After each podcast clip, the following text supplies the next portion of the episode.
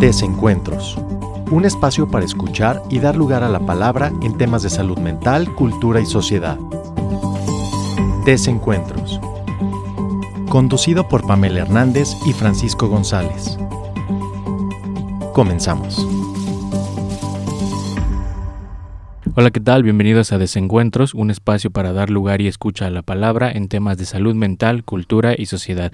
Les saluda Francisco y me acompaña mi amiga y colega Pamela. ¿Cómo estás, Pame?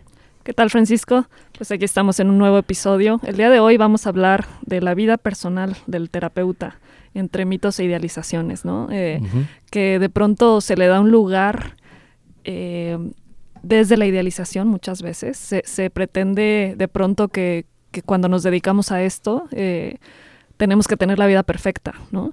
Eh, y, hay muchos puntos en torno a, este tema que vamos a ir tocando el día de hoy.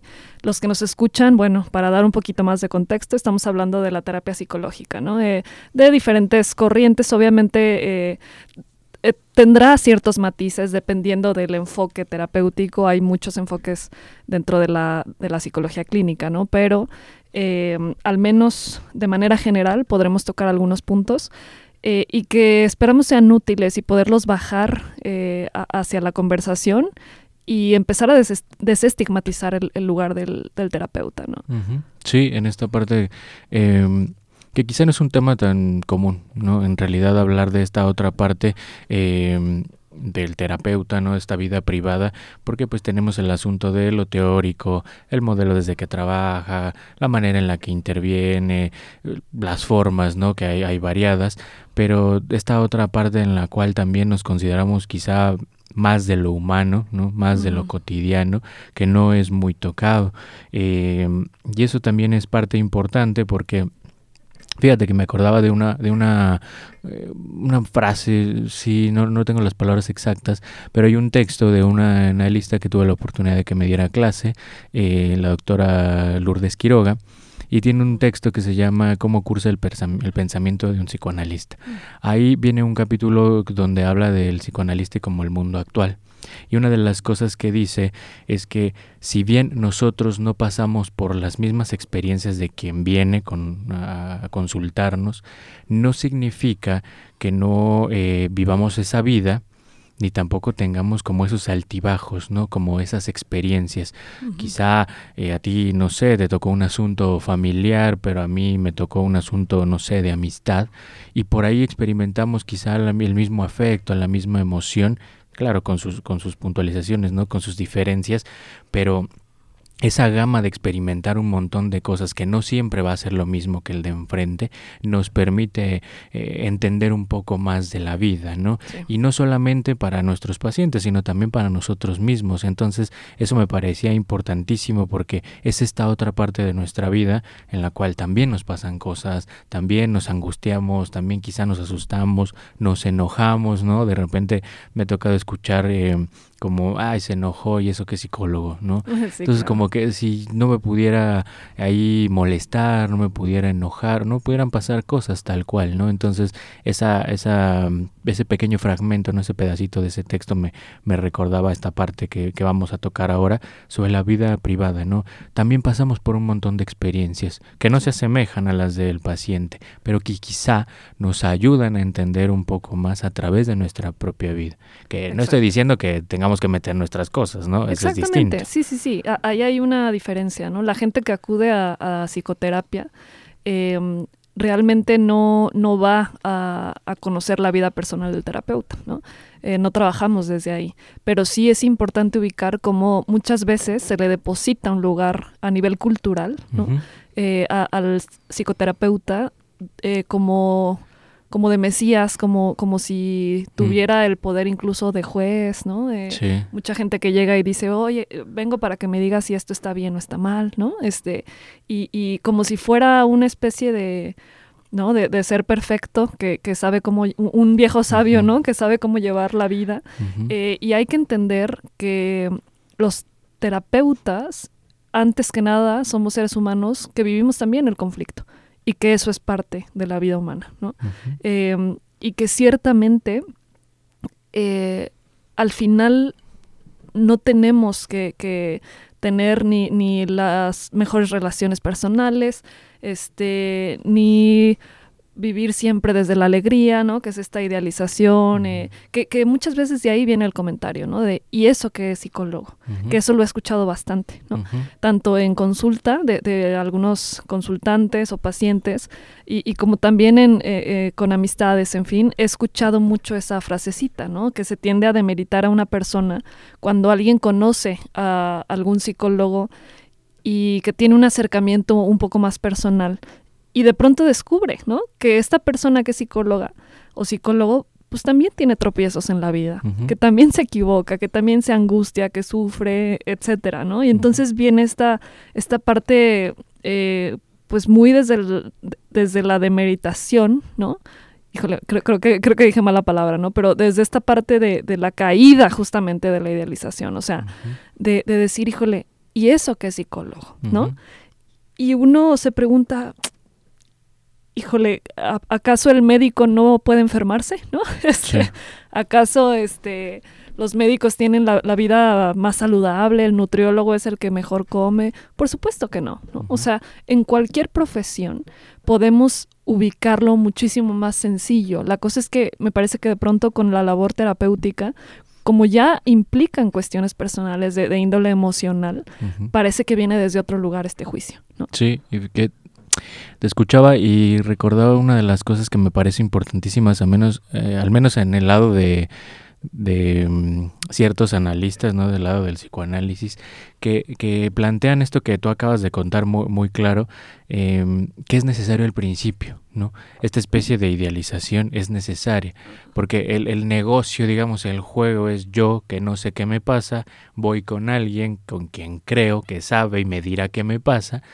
pero la realidad es que nosotros tampoco sabemos qué le pasa, ¿no? O sea, nosotros vamos ahí intentando descubrir qué ocurre, porque por supuesto utilizamos lo que nos cuenta, ¿no? No podemos ser adivinos.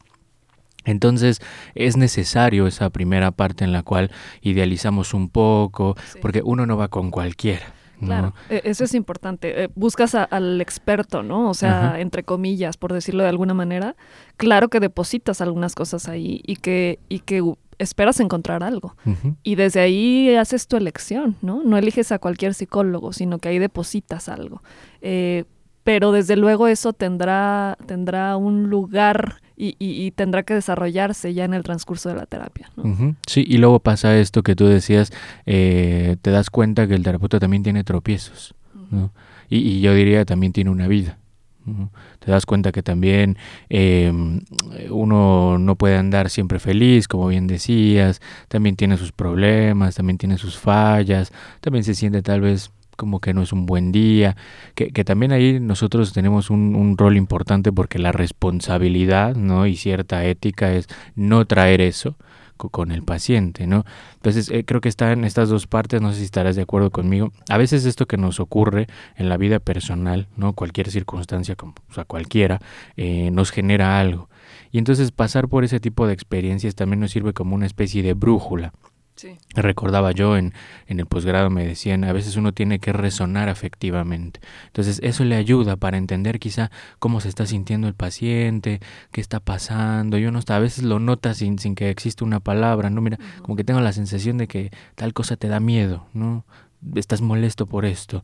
Entonces eso sirve de brújula, pero también tenemos este otro lado en la cual nos pueden pasar cosas, pero hay que tener mucho cuidado de no meter eso, ¿no? Porque podemos incluir y tratar desde ahí de, comprender todo lo que le ocurre al paciente y no va por ahí, ¿no? También hay que darle precisamente ese el espacio y el lugar del, del, del paciente, no el de nosotros. Y ojo, creo que aquí viene la relevancia de la técnica y de que nosotros trabajamos eh, desde marcos teóricos y, desde una comunidad epistémica, ¿no? Entonces, eh, ahí, ahí está justamente la clave de todo esto, ¿no? Es no desconocer que como terapeutas tenemos conflictos y que sentimos y que resonamos efectivamente a través de las historias que vienen a, consulta, pero que tenemos sí la responsabilidad de hacer uso de ello en favor de la terapia, ¿no? este, pensaba una, una maestra excelente terapeuta familiar y, en su momento supervisé un, caso ¿no? de una familia eh, bastante caótica. ¿no? Eh, y, ella nos decía, las familias, sobre todo cuando hay mucho caos en el sistema familiar, van a enloquecer al terapeuta, porque el terapeuta al final es absorbido por el sistema. Eh, y, eso hay que devolverlo, porque entonces ahí está la posibilidad de responsabilizar a la, familia, ¿no? este, recuerdo particularmente este, una familia, ¿no? Que, que el señor me decía, oiga, creo que digo, me imagino que usted como profesional sabrá qué hacer con nosotros porque aquí hemos dicho muchas cosas y seguramente afuera pues yo no sé qué pueda pasar, a lo mejor nos vamos a ofender, ¿no? Y yo me imagino que usted sabrá cómo manejar esta situación, ¿no? Me estaba echando la bolita, ¿no? Y entonces le dije, efectivamente tienen un gran problema, ¿no? Espero que ustedes sean lo suficientemente responsables para no destruirse saliendo de aquí, ¿no? Pero es decir, e, es esta parte de devolución y, la maestra nos decía, cuando ustedes sientan esta parte de que son absorbidos por el sistema familiar y, y, que de pronto la familia se enoja o, empiezan este dimes y diretes, ¿no? Ahí en sesión hay que hablarlo, el terapeuta lo tiene que decir y usar eso, como tú bien dices, como una brújula. Y entonces decir, oigan, creo que ya entendí lo que ustedes sienten. Ahorita que ustedes empezaron a hablar de esto, pude sentir también el enojo, ¿no? y, híjole, así yo también lo estoy sintiendo, me estoy sintiendo también un poco enojada. ¿Es esto lo que suele pasar en casa? ¿no? Entonces viene ahí la posibilidad de ponerlo sobre la mesa y hacer uso de ello a nivel terapéutico. Sí, y eso está buenísimo porque mm, así como vienen y tienen esta elección, que te digo, no van con cualquiera, ¿no? Hay algo que ahí los llama y eligen a un terapeuta y no a otro, ¿no? Em, que también no, todo no todo es para todos, ¿no? En realidad uno va con quien se acomoda, podría ser que, que no. Pero en este asunto que contabas, eh, me parece importante porque nosotros también formamos parte de eso. Una vez que nos cuentan, que nos dicen, que digamos somos ahí depositarios de todo lo que les ocurre, ¿no? Nosotros también participamos ya, digamos, en el, en el conflicto, ¿no? En el problema. Entonces pasan este tipo de situaciones en las cuales, bueno, usted sabe, o dígame, o vengo a preguntarle. Me, me, ha pasado a mí en consulta que, me, bueno, tengo una pregunta, ¿no? Y, algunos hasta ya saben, dice, bueno, tengo una pregunta, pero ya sé que no me va a decir qué hacer, ¿no? Entonces, ese tipo de cosas eh, ocurren, pero sí vienen con esa intención. Entonces, nosotros también formamos parte del, del asunto. El, movimiento tal cual, digamos, un poco táctico de nosotros, no es quedarnos ahí, ¿no? Es como lo que contabas hace un momento. Sí, ok, yo entiendo, me voy acercando, los acerco a ustedes también, pero este asunto se los lanzo, ¿no? no es propiamente mío. Entonces, creo que también esa es una parte importante en la cual nosotros tenemos que acercarlos lo más posible. Y me llevaba a un punto que no sé si te ha, te ha tocado escuchar o, has pensado, el asunto de que no damos consejos. Ah, claro, claro. Entonces, la intención es, si te devuelvo algo, si digamos nos preguntamos cosas, estamos ahí revisando qué es lo que sucede, qué es lo que sientes y piensas, pero no te voy a decir ni qué hagas, ni tampoco te voy a dar un consejo. Mira, yo creo que lo mejor es que hagas tal cosa. No, no, me parece a mí que, que vaya por ahí, pero sí a veces llega en este asunto de a ver si me lo arregla, no traigo a mi hijo para ver si le dice que haga o porque a mí no me dicen. Entonces, sí, pero digamos, no ese es el asunto en el que nos vamos a quedar. Entonces, pensaba en esa parte, ¿no? Que no, nosotros tampoco damos consejos, sino que intentamos que acercarnos lo más posible con el paciente a, a un sentido, una respuesta, ¿no? Pero que el, construida, el, paso, claro, construida, y pero el paso lo tiene que dar el paciente a nosotros. O sea, nosotros lo acercamos, porque si le resolvemos todo, vamos así decirlo, eh, pues qué sentido tiene, ¿no? Entonces nosotros nos acercamos lo más que podamos, digamos que ahí al precipicio, no a la línea, y, y, el paso lo dará, ¿no? Pero esa es la parte de, bueno, tomemos esto que te está ocurriendo, donde tú te puedas apropiar de ello, tome cierta responsabilidad, ¿no? Y hagas algo con eso, distinto a lo que venía tal vez ahí molestando, incomodando. Entonces me parece algo eh, importantísimo este asunto de tener cierta responsabilidad, no meter lo que a uno le pasa, pero que sí nos ayuda en cierto sentido. Y también este asunto de, bueno, no vamos a dar respuestas ni universales porque no las tenemos, ni las verdades porque no las sabemos, pero también no vamos a dar consejos desde lo que nos parece, porque ahí ya estamos ahí. Claro, y porque además creo que, y, esto me lo dijo en algún momento una colega y me pareció una frase eh, muy linda, ¿no? E, ella me decía, fíjate, lo que nos vuelve distintos de, de aquel que, el coach de vida, ¿no? Por ejemplo, eh, pues es que nosotros no trabajamos desde el sentido común, ¿no? O sea, eso que tu amigo te diría desde el sentido común, esa, e, e, esa parte, ¿no? Esa, e, esa digamos, que, que, es ahí donde entra el consejo, ¿no? Desde el sentido común. Dice, justo es lo que nos diferencia, ¿no? Que nosotros no trabajamos desde ahí trabajamos desde la teoría, desde el sentir también, ¿no? Eh, desde marcos, marcos de, referencia en el cual podemos ahí movernos desde la técnica, no desde el sentido común, ¿no? Em, otra cosa que pensaba es que también nosotros como terapeutas eh, sí tenemos también la responsabilidad de, por un lado, supervisar los casos eh, y por otro lado también saber distinguir cuando nuestra vida personal quizás sí, nos vaya a resultar en un tropiezo y tengamos que derivar el caso, ¿no? Este que y, poder entender que no que no estamos para todos los casos, ¿no? y, ahí viene también la labor terapéutica, la, labor del psicólogo, ¿no? De, decir hasta dónde sí y hasta dónde no, qué tipo de casos sí atiendo y qué tipo de casos no. Y, y, eso justamente se vuelve parte de la responsabilidad de la cual estamos hablando. Sí, que eso es muy valioso porque mm, hay que saber también los límites de uno, creo. ¿No? Entonces, em, en el paciente, por ejemplo, no es que vas a cada cosa que se te ocurra, cada intervención que tengas, se la vas a soltar así una tras otra, ¿no? O quizá por el momento te la guardas, dices, vamos viendo, pues estoy pensando tal cosa y más adelante se lo voy ahí diciendo, ¿no? Porque en este sentido eh, tenemos también que tener una especie de tiempo, ¿no? Lo que es el timing.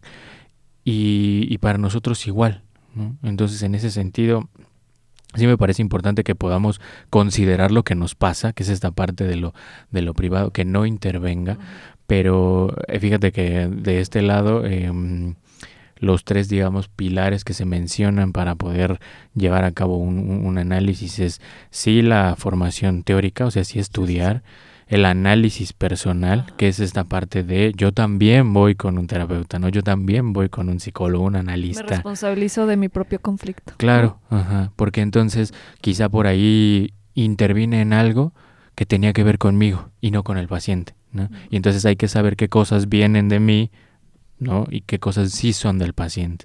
Entonces a veces uno llega a mezclar esas cosas, porque pasa, ¿no? Uno mientras se va ahí entrenando y formando, le puede llegar a pasar. Yo diría, perdón que te interrumpa, Francisco, yo diría que incluso eso es inevitable. O sea, inevitablemente en cualquier relación terapéutica, y yo insisto en, la palabra relación terapéutica, ¿no? Este, que es imposible no salir salpicado. O sea, algo de eso tenderá a, surgir en el proceso. ¿Por qué? Porque, pues, como cualquier relación, es imposible no, no eh, entretejer ahí las, eh, cierta parte de las historias, ¿no? Hacemos lo posible porque eso resulte en una labor terapéutica, pero inevitablemente algo, algo de nosotros mismos surgirá ahí. Sí, que a veces pasa, bueno, por ejemplo, a mí alguna vez me ocurrió, no, no lo entendía hasta que fui revisando el caso, eh, porque de repente empezaba a dar un poquito más de tiempo en una sesión. Entonces, de repente ya, digamos, revisándome ¿no? en, mi propio proceso, entiendo que, tenía cierta desesperación porque no se fuera el, el, paciente, pero también yo como un ímpetu de que mejorara. Porque decía, es que es complicado y qué tal si le doy dos minutitos más, cinco minutitos más, y así se fue alargando. Entonces tenía yo esa especie de, pues desde desesperación de decir, es que si le doy un poco más de tiempo, digamos, puede tal vez tener un efecto que le ayude a mejorar. Entonces era más un asunto mío, ¿no? Que quizás sí íbamos avanzando con ciertos eh, altibajos y todo, pero en ese asunto tenía que ver conmigo, ¿no? Con esta desesperación de no se me vaya a ir, si le doy más tiempo a lo mejor encuentro algo, pero yo no lo entendía. Entonces, ese tipo de cosas que tenían que ver con, bueno, ojalá no haga mal mi trabajo y todo ese tipo de cosas, eh, tenían que ver con esa parte, ¿no? Entonces también eh, ese asunto de poder revisarse a uno mismo es importante para poder mantener, digamos, en control, ¿no? Entre comillas, la propia vida y entonces poder ejercer lo mejor posible, ¿no? En, la relación terapéutica, poder rendir lo mejor que uno, que uno pueda, ¿no? Fíjate que también otra de las cosas que estaba pensando era este asunto que a veces, este que ya se ha vuelto mucho más frecuente el uso también de los celulares y no por el contacto.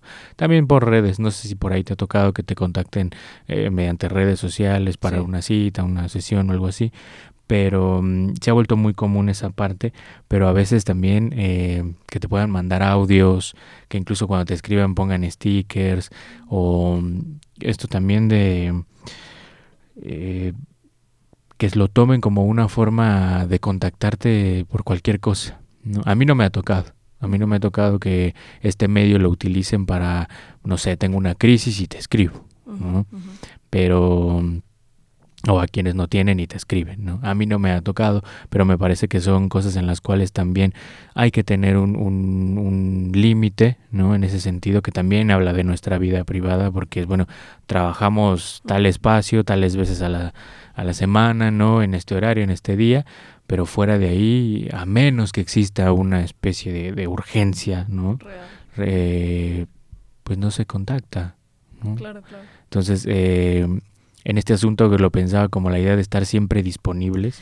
Y sabes que eh, me quedo pensando ahorita, Francisco, como creo que esto puede también tener que ver con, con parte de, de la idealización inicial que se le deposita al terapeuta, ¿no? Mm.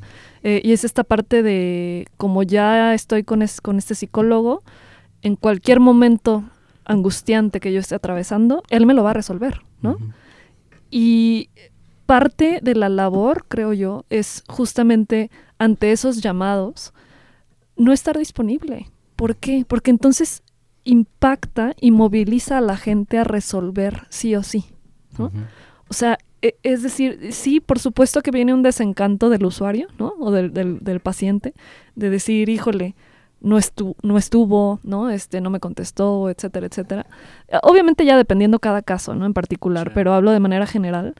Eh, y creo que es parte del desencanto necesario que va a ocurrir en cualquier proceso terapéutico. El que el paciente descubra que es su responsabilidad, ¿no? No del psicólogo. Eh, y, ante estos llamados de, de, o de pretender que, va a estar 24/7 el, terapeuta, viene esta decepción inevitable que es fructífera, creo yo, o sea, que, es necesaria incluso, de, ubicar que, que, esto tiene un marco, que tiene un límite, ¿no? hay, hay gente que, que viene este ahora sí que con límites muy difusos, hablando desde la terapia familiar, ¿no? De, donde hay relaciones muy eh, poco claras, indefinidas, ¿no? Y que eso va a tender a, repetirse ahí en, el, en la escena terapéutica, ¿no? Este, a, tratar de pasar ciertos límites con el terapeuta y que justo la labor del terapeuta es redefinir, ¿no? y, y, volver a entablar estos límites, sí desde el no estar disponible todo el tiempo y este y de ubicar que hay espacios para todo. Que eso también tiene que ver con algo que em, en un principio, digamos, se hace, que es el asunto del encuadre. Que, es decir, esto tiene que ver con los horarios, los honorarios, el tiempo, la manera en la que se trabaja, digamos, todas las reglas, ¿no? Al estar en el espacio eh, clínico. Pero sí, esto, esto es importante porque imagínate que respondes, ¿no? Entonces quizás, ah, bueno, ya cuando me pase algo, ya sé que me va a responder. Y entonces quizá eso pueda tener un impacto, pensar que tal vez eso pueda ayudar, en realidad podría tener algo contraproducente, ¿no? En ese sentido. Y, y como bien decías, hay que señalar que no en todos los casos, hay algunos que obviamente uno tiene que considerar que son de extremo cuidado, de posible peligro, ¿no? Que hay que tomar en consideración que puede haber un riesgo. Pero en, en, en otros sí habremos de considerar, bueno, no, ¿no? O sea, no, no hay forma de que esté yo disponible todo el tiempo. Si algo te ocurre, no es que rápidamente me lo puedas contar. Por ahí alguna vez me tocó alguien que eh, me decía, me pasó tal cosa, se lo cuento por aquí, me mandó un mensaje. Y yo, no, mm, nos vamos a ver eh, mañana, mañana me lo cuentas, ¿no? Eh, mañana vemos de eso. bueno, ¿no? Entonces como que tenía el ímpetu. Ya luego salió este asunto de eh, por qué tenía que contarlo como prematuramente. Pero es, es importante. Y sabes también qué, qué pasa con esto. Em, hay algunos que me, me, ha tocado que cuando son una especie de tomar vacaciones, ¿no? que de repente sí es, a veces puede tomarse como un corte un poco abrupto, como hasta extraño, ¿no? Que genera cosas ¿no? porque quizás se habitúan, se acomodan a estar constantemente en un ritmo ¿no? de voy a mi sesión o voy a mi terapia, lo que sea. Eh, pero a veces el asunto de tomar descansos o vacaciones, ahí yo rescataría dos cosas. Uno, que podría tener un impacto como de, ah, caray, este, ya se va, eh, pues igual y no tarda tanto, o qué hago en ese tiempo si me pasa algo, ¿no? Y la otra cosa, que nosotros también necesitamos esa parte, que nosotros también necesitamos ese espacio en donde es, bueno, no sé, ya me aventé seis meses trabajando, me voy a tomar dos semanitas. Como cualquier este, trabajador. Para descansar y todo. Sí, sí, sí, porque también necesitamos eso. Y uno se pondrá a leer o hacer otro tipo de cosas, lo que sea, eh, o realmente no hacer nada, pero eh, sí me parece importante considerar que a veces también necesitamos este esta especie de descanso, ¿no? Somos, somos humanos también. Exactamente.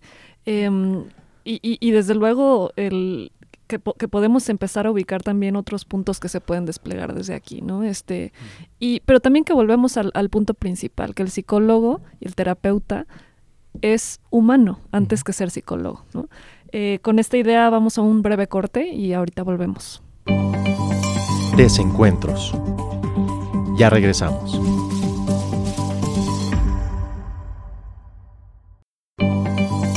Desencuentros. Continuamos. Hola, ¿qué tal? Ya estamos de vuelta en Desencuentros, tocando el tema que me parece importantísimo y no muy frecuente de la vida privada del terapeuta. ¿no? Ya habíamos eh, en el tocado ciertos puntos, como que nos damos consejos, como que también necesitamos este descanso, que no estamos siempre disponibles, que hay que cuidar lo que uno piensa y siente para que tengamos en cuenta esa parte si le va a ayudar o no al paciente, ¿no? Si desde ahí podemos intervenir o quizá mejor no lo guardamos y lo resolvemos de manera individual, pero fíjate que por ahí me, me llama la atención un punto que hace mucho tiempo estuve ahí pensando, que todavía, todavía, pero más que pensar lo sigo sintiendo y no sé si te ha pasado este asunto de... Eh, quizá no sentir algo por los pacientes. Y no me refiero a que te pueda gustar un paciente, ¿no? Que pasa, pasa. Eh, y luego tenemos casos, por ejemplo, Ahorita tocó escuchar, eh, hace mucho tiempo existió Wilhelm Racker, no, no, Wilhelm, no me acuerdo. Wilhelm Rake, ¿Sí? algo así, sí, sí me suena. Que eh, me parece que le gustaban sus pacientes y pues, se acostaba con ellas. Hasta hay una película, ¿no? Este, una, un método peligroso se llama. No, no, no, estoy segura si haga alusión específicamente a este, esta persona que estás mencionando, pero al menos sí eh, lo pone en el contexto del psicoanálisis, ¿no? Este, y, y, que efectivamente este, este terapeuta incluso termina involucrándose sexualmente con sus pacientes. Y él, y además lo justificaba como que era parte del, tratamiento. Sí, sí, sí. Y creo que, si mal no recuerde, termina casándose con una de sus pacientes. Entonces, no va por ahí el asunto que digo de no sentir cosas por los pacientes. Una cosa es muy diferente es que te empiece a gustar, que tal vez por ahí te empiece a interesar y tú empieces a hacer preguntas o contarle de tu vida, que ahí, digamos, ya va chueco el tratamiento, ¿no? Pero otra muy diferente que sí, nuestro trabajo parte de que nos importa qué le ocurre a la persona, al paciente, pero también de involucrarnos afectivamente en ello. ¿no? Eh, eh, te contaba hace un momento, eh, alguna ocasión vi un, capítulo de una serie que se llama En, Terapia y una paciente, en, son distintos casos, y una paciente le pregunta al terapeuta, eh, ¿usted me quiere? Y me pareció una respuesta muy linda, ¿no? también para pensar esto que le dice el terapeuta, y le dice, si yo no te quisiera, no te podría atender, ¿no?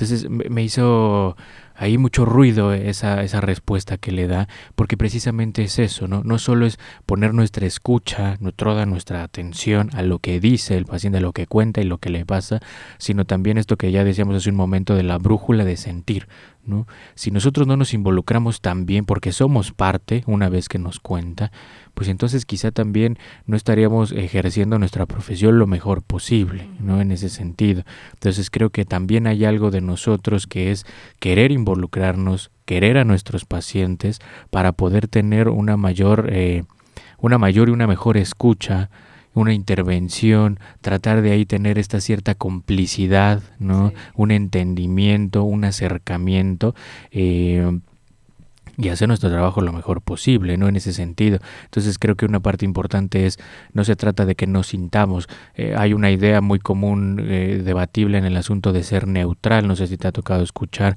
Eh, no somos piedras, ¿no? No se trata de que nos quedemos quietos. Incluso, por ejemplo, acá te comparto, han existido estas ideas sobre los, los analistas que no hablan, ¿no? Como que se quedan mucho tiempo callados dices, ¿a qué voy a pagar o a que alguien me escuche si no me va a decir nada?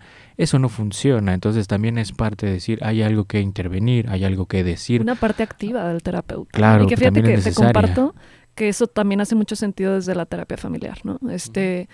Eh, sucede un cambio en, en, la terapia familiar que se le llama segunda cibernética, que es cuando se dan cuenta, eh, porque antes los terapeutas se asumían como observadores meramente del, sistema familiar, ¿no? Y de pronto se empiezan a dar cuenta que hoy creo que a ti y a mí nos resultará obvio, pero en su momento no. Eh, y ellos ubican que el observador forma parte de lo que está ocurriendo dentro de la sesión, ¿no? Y que las respuestas que se obtengan de la familia van a tener que ver con la parte activa justamente del terapeuta. Y entonces ahí es donde viene esta, esta responsabilidad y la técnica también y, y, sí también el sentir. Eh, desde luego que es imposible no a veces emocionarse con las historias que te cuentan, no enojarte, no... Eh, digo, como bien dices, no somos piedras, ¿no? Creo que es una parte y, que estoy segura que, hay corrientes terapéuticas y, psicólogos que sí de pronto eh, se ubican como terapeutas neutrales, ¿no? Digo, es respetable, pero sí, al menos desde donde nosotros trabajamos, desde nuestro lugar terapéutico, sí es algo con lo que... No se puede. Mm, sí, ubicamos que, es imposible, ¿no? Y al menos desde nuestros marcos de referencia, desde nuestros, nuestra, pues sí, nuestro lugar de trabajo, ¿no? Este, eh, y, otra cosa importante es que, mm, que ese sentir eh, forma parte del encuentro que ocurre ahí en la, en la terapia. Tiene que surgir un encuentro, ¿no? Y, eso yo creo que es lo que vuelve especial la relación terapéutica. Eso que dices está buenísimo porque le da cierta movilidad, ¿no? No, no te quedas estancado, de que claro, que lo voy entendiendo, voy comprendiendo, ¿no? También pasan, digo, por las palabras también se atraviesan ciertos afectos, ¿no? Y hay que estar pendiente de ese tipo de cosas eh, que a uno también lo tocan. ¿No? Puede ser que así como nosotros cuidamos que cosas que nos ocurren no vengan ahí a, lastimar un poco ¿no? la relación analítica, como decías, eh, también lo que los pacientes nos cuentan puede llegar a tocar parte de nuestra historia. Por ahí no se nos vuelve algo incómodo, por ahí, no sé, nos entristece un montón. Y, a pesar de que te ayude a entender qué está sucediendo con el paciente, eh, también tiene que ver con algo de tu propia historia, ¿no? Entonces me parece que hay que cuidar como un montón de cosas, ¿no? Parecieran un montón de detalles de los que estamos hablando que hay que cuidarse, pero son importantes y que con el paso del tiempo y el ejercicio pues de nuestra profesión uno se va ahí medianamente acomodando, ¿no? Pero también es esta parte en la cual hay cosas que nos van a alcanzar hay cosas que nos van a tocar y entonces eso es importante tomar en cuenta eh, por el camino que uno lleva, ¿no? Porque también está detrás de todo esto la decisión de haber elegido eh, este, este camino, ¿no? De formación en la cual pues le toca escuchar los asuntos del otro. Claro. Em, y, que desde luego esto habla también de la vida personal del terapeuta, ¿no? Que, que en la elección de, de, dedicarse a esto, pues hay algo ahí eh, inmerso y que tiene que ver con con la propia historia. ¿no? este, uno no elige escuchar eh, tantos problemas y tantas situaciones personales no más porque sí, ¿no? este, hay una historia detrás. Em, otro asunto que me parece que se despliega también de esta otra parte que, mencionábamos ya de, que es imposible no pues no sentir en, la escena terapéutica y, no compartir desde algún punto em, algo de lo propio ¿no? con, los pacientes. Este es como pues de pronto eh, lo, que sucede ahí también es inevitable que a veces surjan temas que aparentemente no, no tengan nada que ver con, la labor terapéutica, ¿no? Esto, al menos desde, desde, una corriente de la terapia familiar, se le llama coparticipar, ¿no? Mm. Eh, eh, que es decir, es como pimponear, como pelotear, ¿no? Este, desde, desde lo común, desde el cómo está el clima, ¿no? Este, mm. desde, ay, em, ay, viste las noticias que acaba de pasar no sé qué cosa, ay, claro, ¿no? Y uno puede permitirse responder este tipo de cosas, es decir, esta idea del terapeuta así como que súper inalcanzable, que no habla de otra cosa más que de analizar lo que está ocurriendo, ¿no? O sea, es muy, muy de película, o sea, este, hay, hay, incluso hay un libro, ¿no? Que se llama El, psicoanalista, ¿no? Ah, y, lo leí ya hace bastante tiempo, pero sí tenía muchos de estos mitos en torno al, terapeuta, o sea, de como ese lugar súper misterioso, este, ¿no? Y, y, que, y es este terapeuta que no se permite, pues también comentar de cómo está el clima, ¿no? Este, y desde la naturalidad y desde, desde luego, este, desde esta parte humana, eh, que, que no tiene nada de malo a veces sí surgirán cosas ahí por analizar y eh, que tendrán que ver con la historia de la persona que está acudiendo a nosotros, ¿no? Y ya será nuestro trabajo cacharlo. Sí.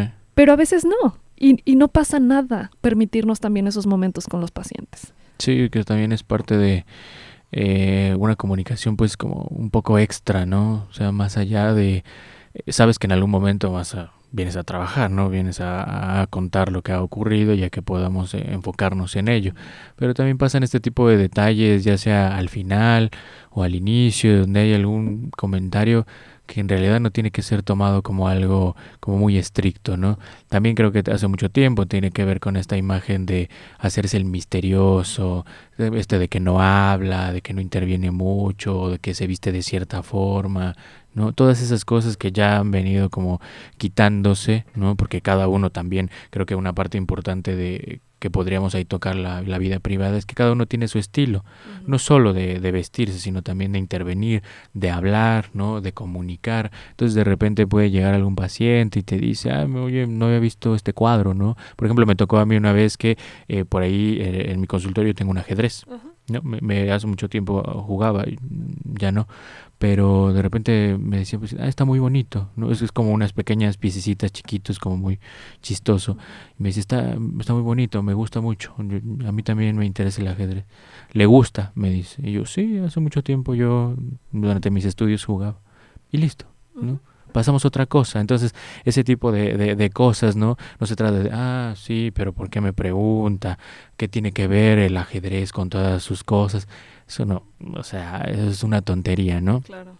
Yo no tendría por qué ponerme a, a ver eso. Si yo supiera, y era lo que mencionaba hace un momento, si uno cacha que eso tiene alguna relevancia, pues lo trae, ¿no? Oye, me, también me hablabas de esta cosa, ¿no? A ver qué hay por aquí, cuéntame. Eso. Pero si des comunicación de este tipo de cosas, de repente hace mucho frío, sí, ¿no? Pues aquí también me traje una chamarrita, no sé, algo así. No pasa nada, ¿no? Entonces creo que eso también eh, quita un poco la imagen de esto del que sabe o del que está ahí eh, que no le ocurre nada, que siempre está como pendiente, que está pensando, ¿no? Como una imagen, esta palabra que me pareció muy importante que dijiste, como misterioso, ¿no? Entonces, un poco más, vaya, terrenal, ¿no? Podemos platicar un poquito, ¿no? Obviamente, eh, y después nos, nos enfocamos a, a, lo que, a lo que venimos, ¿no? Entonces, nada nos hace especiales, o sea, nada nos hace especiales. Nos formamos, estudiamos, trabajamos desde un lugar, desde un marco teórico, entendemos lo que ocurre, intentamos hacer algo para ayudar, eh, que también es gratificante cuando uno se da cuenta que sí ha tenido algún efecto, pero no somos ni los que sabemos todos, eh, ni que nuestra vida está perfecta, ¿no? Ni de que, bueno, porque eres psicólogo seguramente estás analizando todo el tiempo, estás pensando todo el tiempo, o tu vida está muy ordenada, ¿no? No tienes problemas, algo así. Entonces, eh, me parece que también eh, desvirtuar un poco esa imagen ayuda enormemente, porque creo que eso en lugar de perjudicar, también ayuda a una cierta comodidad del paciente, decir, bueno, pues con esto igual, eh, no sé si te ha tocado, ahora, ahora me venía a la mente, que de repente hay algo que da risa, o algún chiste. ¿no? Ah, claro. Digo, acá, acá hay este el asunto de analizar los chistes, ¿no? no todo es broma pero a veces hay algo que da risa, ¿no? Que, que, le da risa al paciente o que dice algo pues chistoso y a mí me da risa y yo me he reído, ¿no? O al menos sonrío, pero sí, sí es algo que pasa y dices, bueno, eso también está bueno, no significa que todo el tiempo vas a estar ahí eh, sin ninguna expresión, ¿no? Porque pues entonces probablemente lo asustes, ¿no? Porque este no hace nada. Qué miedo, ¿no? El terapeuta así plano, que de plano no, no pues no hay un ser humano ahí, ¿no? Eh, y, es justo esa parte del encuentro, que esa espontaneidad tiene que ocurrir también. Sí, y, también está la parte, por ejemplo, uno también se equivoca, ¿no? A mí me ha pasado que cuando estoy hablando, estoy interviniendo, diciendo algo, me equivoco, ¿no? Eh, entonces, no, no, no que sea psicólogo no me da la vida perfecta, ni tampoco me hace un buen comunicador, ni tampoco me hace un buen o el mejor pensante, ni nada. O sea, intento dar lo mejor de mí, hacer lo mejor posible eh, para quien viene a consultarme, ¿no? En ese sentido. Entonces, eh, están este tipo de cosas, ¿no? No quedarse en silencio, sin hacer gestos, sin moverse, o sea, también tenemos que, como decías, ser más activos, ser más participativos, estar ahí, jugarse un poco, decía eh, un analista, este, ahí lo importante que considera es que nuestra subjetividad está en juego, o sea, nosotros también participamos en todo, en todo este negocio, ¿no? En toda esta, toda esta cosa que le ocurre. Y, tenemos ya, formamos un papel, ¿no? De repente ya te digo, se vuelve rutinario decir, bueno, hoy me toca mi terapia o hoy voy a ver a mi terapeuta o lo que sea y ya nos volvemos parte de eso, entonces de su vida, de sus problemas, de lo que le ocurre, de eso también. Entonces creo que em, así como nosotros también nos volvemos parte de la vida de, de nuestros pacientes, nosotros también con nuestra formación y con nuestros terapeutas, ¿no? también formamos parte de, de, de, ese otro, de ese otro mundo. Y creo que es importante porque tenemos esos dos lados, porque somos terapeuta y somos paciente también. Entonces eso es importantísimo. Entonces hay un montón de cosas que cuidar, pero tampoco eh, implica eh, estar exentos de lo que nos ocurre en la vida personal. Por eso creo que el tema es importante. Sí, y, y, que de verdad a nivel cultural se le ha dado a veces una, una especie de... Fíjate, yo, yo he ubicado ambos extremos, ¿eh? Tanto el comentario, sobre todo en generaciones más arriba, eh, como este, este mito de que ay, el, psicólogo está, está loco, ¿no? Este, o yo creo que el que me va a decir si está loco, ¿no? Em, he escuchado tanto ese extremo y también el otro, que, creo que es, es, en el que más nos hemos enfocado el día de hoy, de que el psicólogo es una especie de santo, ¿no? Entonces, ni uno ni otro. Para aquellos que nos escuchan, eh, aquí lo, lo, que queremos destacar es que el psicólogo es un ser humano, ¿no? Que ha elegido esta profesión, que conlleva responsabilidades, que conlleva em, ubicar una manera de trabajo, que, que el, psicólogo sí desde luego puede hacer uso de sus afectos y de su vida personal para la labor terapéutica, eh, pero que, que no trabajan nada más desde ahí, ¿no? que no trabaja nada más desde su experiencia personal, sino entonces no sería psicólogo o terapeuta, sería una especie, pues ahora sí que sería como el que lee las cartas, como el que eh, hace terapia de, no sé, de ángeles o todas esas cosas que, que no forman parte de un gremio, ¿no?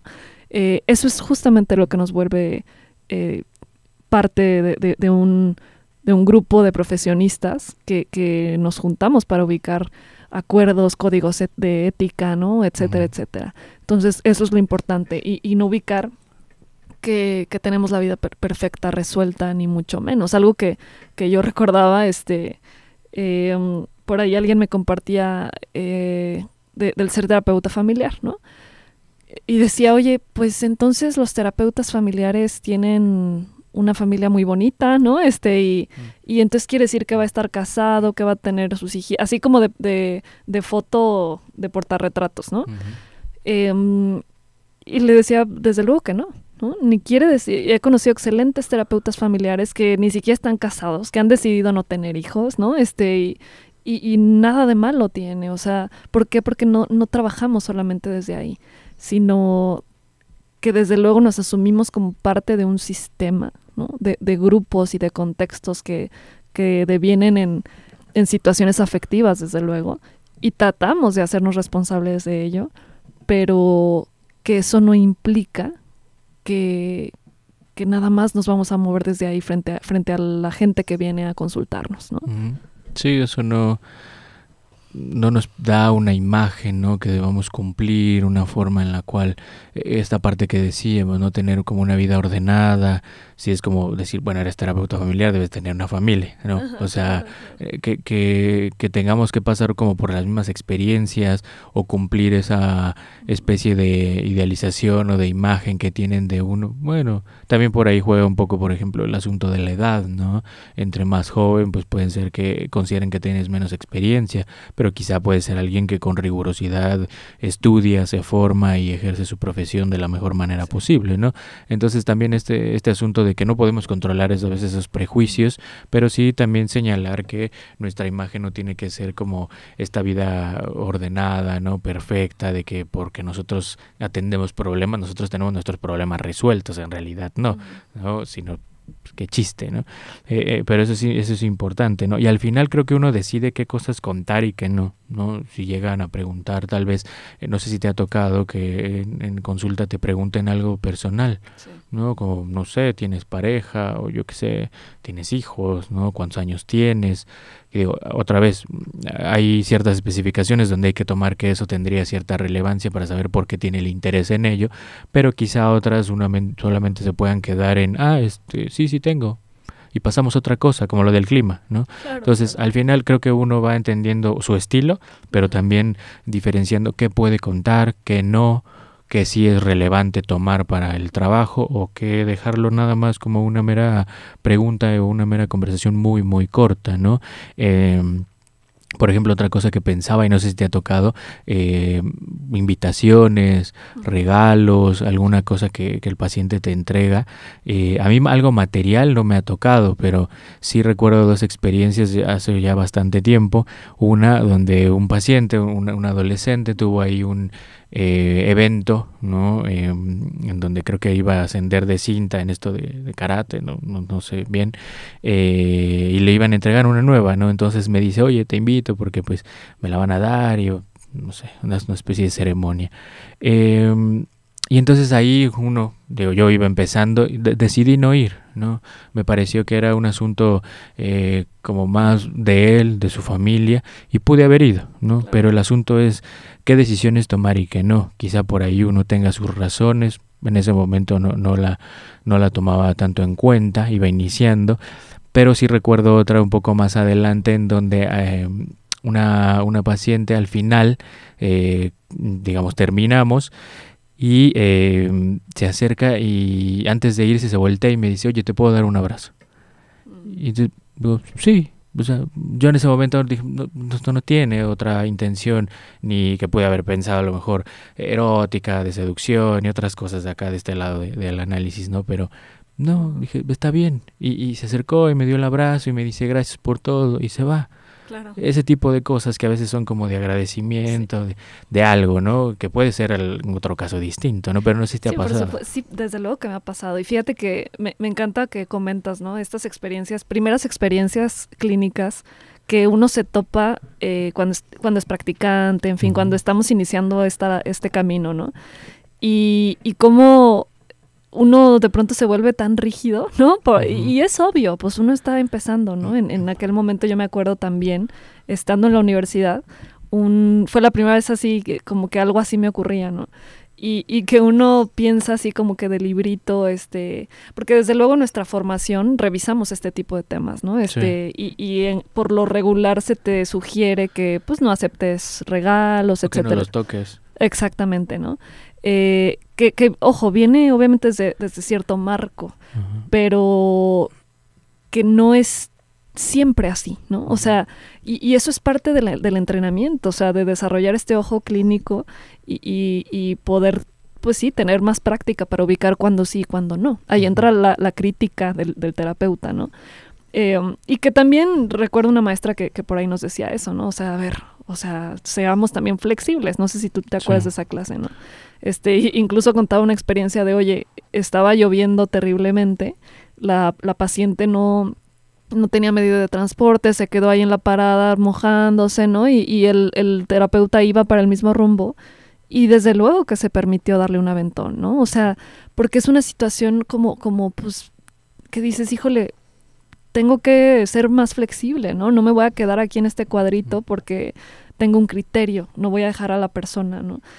Eh, pero bueno, me, me desvié un poquito de, del punto. Lo que quería comentar era eh, cómo sí me llegó a pasar en su momento eh, una persona que al final, en el cierre de, de, la terapia, me llevó un regalito, ¿no? Era como una bolsita.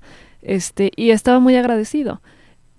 Y yo recuerdo que en un, en un principio no se lo acepté, ¿no? Uh -huh. Dije, híjole, me da mucha pena, pero pues no puedo aceptar, ¿no? Eh, y, y, vi su cara de decepción y, y, algo en mí me decía, ay, no, no, qué, qué pena. Este, total que al final se lo acepté, pero ahora sí que me hice mucho del rogar, ¿no? Uh -huh. hoy en día recuerdo esa, esa experiencia y digo, híjole, qué pena, ¿no? O sea, tan sencillo como decir muchísimas gracias, ¿no? O sea, no, no pasa nada. Y, y, y, creo que eso te lo da justamente la experiencia, el poder discernir entre qué situaciones sí y qué situaciones no. Uh -huh. eh, con esto cerramos este episodio.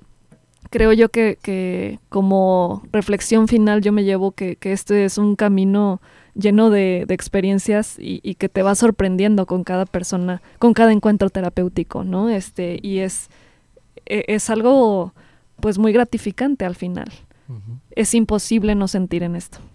Sí, y bueno, eh, creo que es importante que tomemos en cuenta que también somos humanos, ¿no? Esto que hemos tocado es importante para ver este otro lado. Sí. Pero eh, nos encontraremos en otro episodio más. Nos vemos. Desencuentros. Un espacio para escuchar y dar lugar a la palabra en temas de salud mental, cultura y sociedad.